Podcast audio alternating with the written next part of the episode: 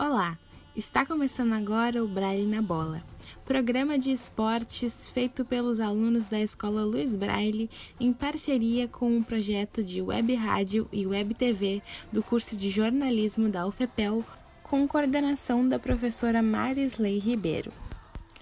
Programa onde os alunos da Escola Luiz Braille trazem informações e notícias sobre o futebol rio-grandense.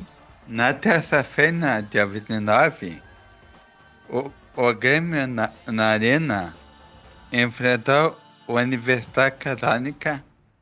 Já na Colômbia, o Inter foi a, a campo contra o América de Cali.